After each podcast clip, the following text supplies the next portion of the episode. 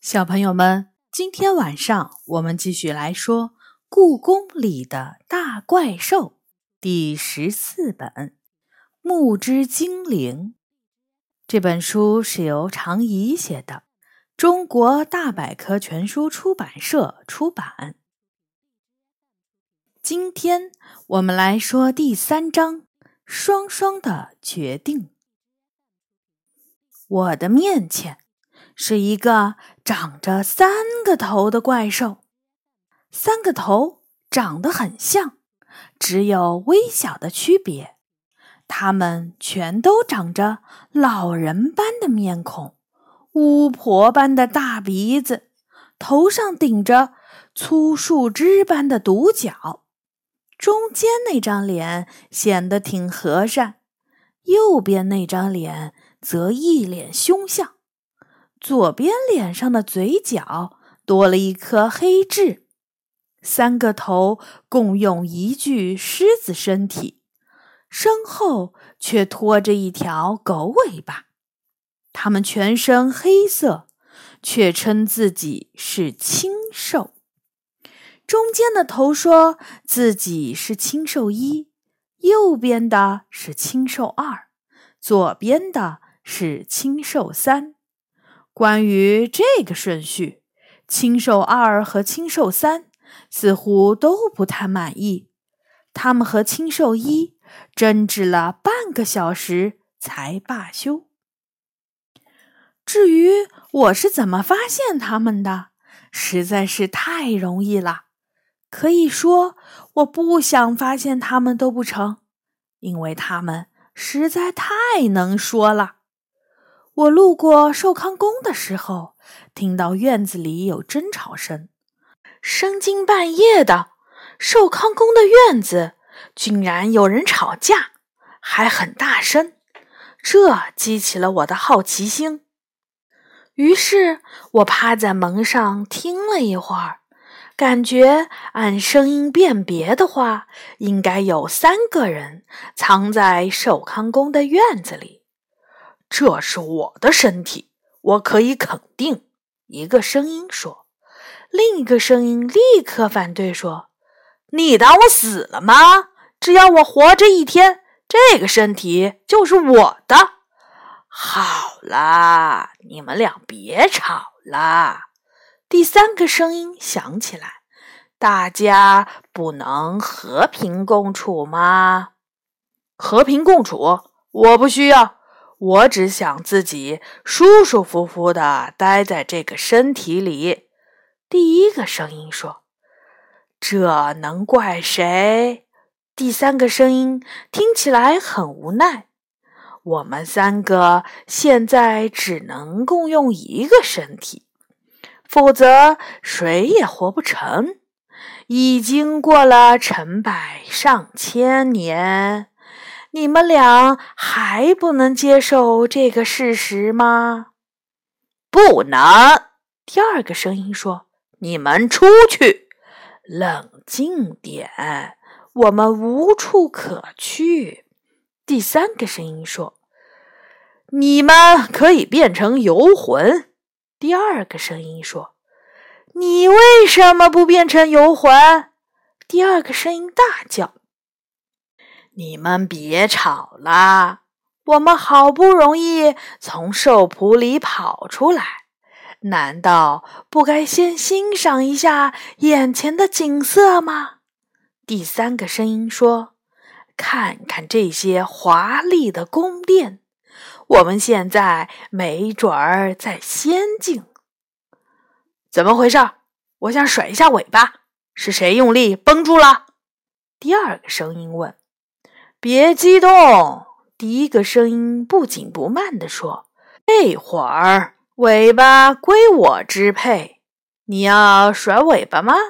那就甩吧，我把尾巴的控制权转给你。这里要是仙境，怎么连个仙人都没有？”第一个声音接着说：“我看没准儿是人类的宫殿。”人类的宫殿应该住人啊！第二个声音不服气地说：“这儿连个人影都没有。我实在没有耐心继续听他们说这些无聊的话题了，于是推开了寿康门，走了进去。一眼就看到这个长着三颗脑袋的怪兽。谁说没人？青兽医说话了，他应该是刚才第三个声音。你好，你是人类还是仙人？我是人类，我叫李小雨。我说，你们是谁？我们以前是三个青兽，青兽一和善地说：“不过自从我们三个合为一体后，你们人类就叫我们双双。人类就是这么傻，我们明明是三个，又不是两个，他们却给我们取名叫双双。”明明应该是三三才对，青兽二说：“我听出来了，他是刚才的第二个声音。名字只是代号。”青兽三也说话了：“俗话说，一山不容二虎，何况我们三个共在一个身体里，就更不可能长久。不是你死，就是我亡。”这个身体里很快就会只剩下两个，最后只剩下一个，这样才合理。行了吧？这些话你都说了上千年了，结果还是我们三个在一起。青兽一耸了耸肩，看来肩膀现在归他控制。说实话，我真不敢相信。我已经忍受了你们上千年，青兽二说：“我有时候觉得自己就像个拉绳木偶，尤其当四肢不是由我控制的时候，每当走路或者是跑步的时候，我都会觉得自己是在离地一米的地方飘来飘去。我认为我们身体功能的分配很合理。”绝对是神仙们的杰作，青兽一说：“当我控制四肢的时候，你们就会分别控制尾巴和触觉，这相当公平，不是吗？”哼，公平。青兽三说：“你肯定已经忘了能控制自己所有的感觉和身体的时候了。”我没忘。青兽一平和地说：“但是如果不是那位厉害的神仙把我们三个青兽合为一体，我们早就都死掉了，不是吗？所以满足吧，活着总比死了好。”他们就这样为了那个唯一的身体争吵不停，完全把我晾在了一边。我决定拉回他们的注意力。喂，各位青兽，能听我说一句话吗？三个头难得同时安静下来，他们同时看向我。除了青兽一外，另两个头由于角度问题，都只能斜着眼睛看着我。很高兴你们能来故宫游览，这里曾经是一座人类的宫殿。但现在已经成为人类的博物馆。我客客气气地说：“你们现在是来到了人类的领地，怪兽不能随便出现在人类的地盘上，这个规矩你们一定知道。所以，请你们尽快回到兽圃里，以免被人类发现以后惹出麻烦，好吗？”双双的三个头都露出了迷惑的表情。你让我们回到兽圃里？青兽三问。是的，我可不干。青兽二晃着脑袋说：“我们刚出来，兽圃里闷死了。”没错，我们不打算回去。青兽三难得同意青兽二的观点。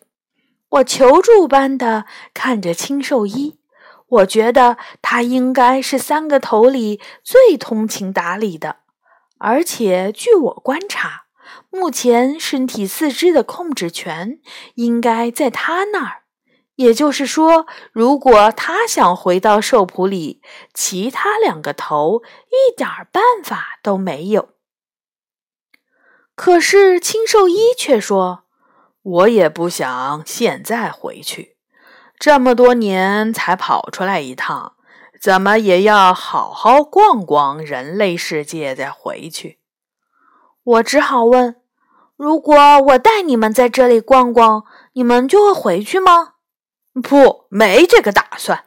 青兽三说：“出来还回去，是不是很傻？”青兽二更不客气。只有青兽一点了点头，很有可能。我又抓到了一线希望，那我来当你们的向导吧。我带着双双来到御花园，一路上三个清瘦的嘴巴就没停过，它们像永不停歇的收音机，而且是三个频道同时播音的那种。御花园里。热闹的宝相花街和狐仙集市立刻把双双吸引住了。我觉得肚子饿了，清瘦三说：“他目前掌管身体的一切体感。有什么好地方可以吃东西吗？”青兽一问我：“这条街上有家不错的餐厅。”我带着双双来到了怪兽食堂。这个时间正是客人爆满的时候，我们等了一会儿才排到座位。我们坐到秋树下面，点了几个这里的招牌菜。等菜时，黄鼠狼小二把一位穿着白色长袍、满头白发的老人带到我们面前。餐厅里没有座位了，你们这桌还有空位。能让这位老神仙和你们坐在一起吗？黄鼠狼小二问。可以，我点点头。老神仙坐到了我旁边的空位上。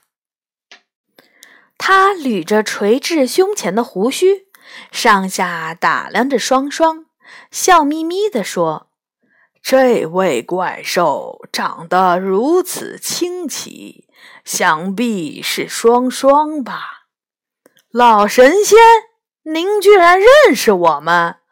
青兽二看起来很高兴，他的脸正好对着老神仙。老神仙点点头：“三位青兽生活在一起，还习惯吗？”我一听到这个问题就开始头疼。我已经预测到今天的晚餐一定会成为三清兽的吐苦水大会。怎么可能习惯？果然，青兽三立刻说：“就拿睡觉来说，如果是我自己的身体，我完全可以在睡不着的时候起来去干点什么其他有意思的事儿。但是现在……”我只能看着天空发呆，因为只要我们三个中有一个处在睡眠状态，这具身体就谁也使唤不动。睡觉还算好办，最让我头疼的是上厕所。青兽二接过话说：“我们中只要有一个头觉得口渴，其他头也会跟着喝水，这意味着。”别的怪兽喝一份水，我们就要喝三份，所以要不停地往厕所跑。我还以为怪兽不需要上厕所，我嘀咕着。我也听说有的怪兽是不用上厕所的，但是我们需要。青兽一说：“其实我们三个在一起也有很多好事儿，不是吗？”比如，作为青兽的时候，我们都是独来独往；但现在我们突然有了朋友，可以一起聊天儿，有事情也可以互相商量。青兽二脑袋里都是故事，那些故事帮我们度过了很多无聊的时光。青兽三虽然脾气暴躁一点儿，却非常机敏，有他在，我从不担心会有意外发生。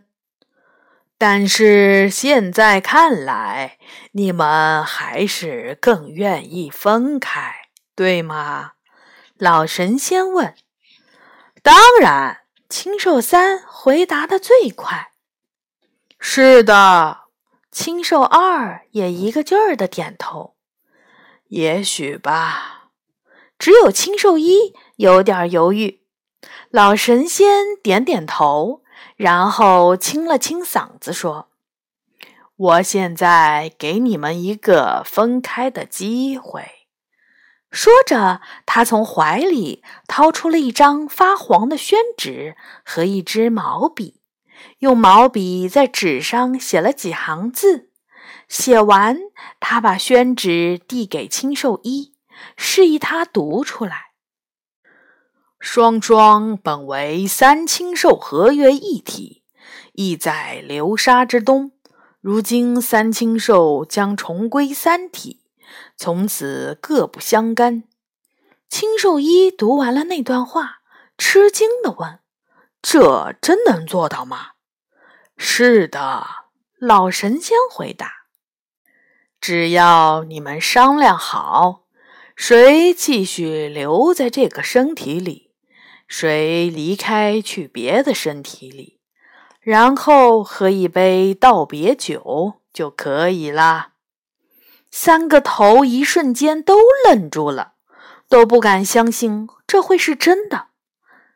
这么简单？老神仙，你没有说笑话吧？青兽二问。我从不说笑。听到这个答案，三青兽开始小声的商量。大概过了一刻钟的时间，青兽三大声说：“我们商量好了，我会继续留在这个身体里，但你能保证他们俩也会有自己的身体吗？”“不会立刻有，我会先保存好他们的游魂，并在三日之内。”为他们找到合适的身体，老神仙答应。三青兽听到后，又小声商量了一阵儿，然后青兽二说：“好吧，我们相信你。”老神仙轻轻一招手，黄鼠狼小二就端来了一壶酒和三只酒杯。老神仙把酒杯里都倒满了酒，喝完这杯酒。你们三个将永生不再相见，从此怪兽双双消失，世间则将多出三个青兽。我忽然意识到了一个问题，试图阻止青兽们喝下酒杯里的酒，但是老神仙却把我拦住了。三个青兽满脸犹豫地看着酒杯。过了好一阵儿，青兽三突然一口喝干了酒杯中的酒，紧接着青兽一和青兽二也喝干了酒杯中的酒。喝过酒的三个兽头立刻闭上眼睛，睡倒在棉垫子上。他们怎么了？我问。不用担心，他们很快就会醒来。老神仙很有把握地说：“我担心的不是这个，我担心的是，如果双双变成了三个青兽，那兽谱怎么办？您可能不知道，双双是从兽谱里跑出来的怪兽，要是不能回去，会出大乱子的。”嘘，老神仙打断了我，用手里的毛笔敲了敲青兽三的头。青兽三猛地醒了过来，他睁开眼睛，费力地从地上爬起来，而青兽一和青兽二的头仍然耷拉在一边儿，闭着眼睛。青兽三四处望了望，看了看青兽一和青兽二的脸。老大，老二，你们还在吗？青兽三问，没有回答。老大、老二，你们在哪儿？别闹了，和我说话。青兽三开始烦躁，他不停地挥动爪子，尾巴甩来甩去，还是没有另两个青兽的声音。他们已经离开了吗？这么快？青兽三的声音突然听起来很悲切，他问：“老神仙，他们去哪儿了？您告诉我好吗？”老神仙慢悠悠地说：“这两个头会随着游魂的离开而慢慢消失，你不用着急。”消失？青兽三瞪大了眼睛。可是我后悔了，我现在才发现，我并不想他们消失。这个身体有足够的空间，可以容纳我们三个。我们能不能放弃这次仪式？这只是你的想法。那两个青兽，他们一定也后悔了。我了解他们。老大本来就不愿意分开，而老二。我觉得他只是为了和我拌嘴而已。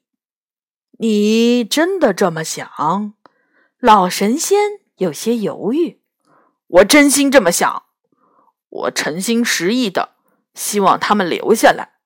现在我才明白，这么多年过去了，我已经把他们当做家人了。他们是我不可分割的一部分。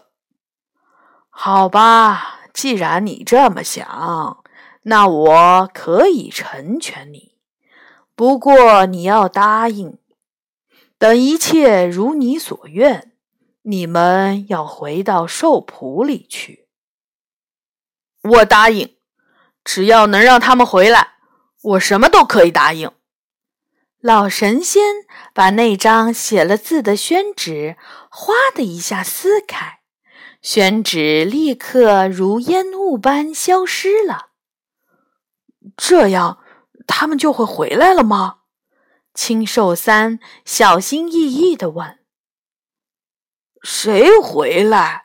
是青兽二的声音。“啊，我怎么还在这个身体里？太好了，我们还在一起。”青兽一也醒了。是我刚才。求老神仙让你们回来的，希望你们不要怪我。我第一次听到青兽三用这种口气说话，我怎么会怪你？我很高兴我们还在一起。青兽一微笑着说。青兽二轻哼了一声说：“既然你们这么需要我，那我就勉为其难。”和你们再生活一段时间吧，毕竟我还有很多故事没来得及讲。如果就这样分开，连个听众都没啦。你都会讲些什么故事呢？关于怪兽的吗？我的好奇心又来了。我什么故事都会讲，要不要现在给你讲一个？我想起来一个特别有趣的。以后再说吧。青兽三说：“我答应了老神仙，要回到兽圃里去。你们可以吃完晚饭再走。”我说：“反正菜都已经端上来了。”青兽三看了看老神仙，老神仙点了点头。双双，我和老神仙吃了非常愉快的一顿饭，一直到离开。三个头都没有再吵架。好的，小朋友们，这一章呢就结束了。下一次我们会来说第四章《定风珠》。小朋友们晚安。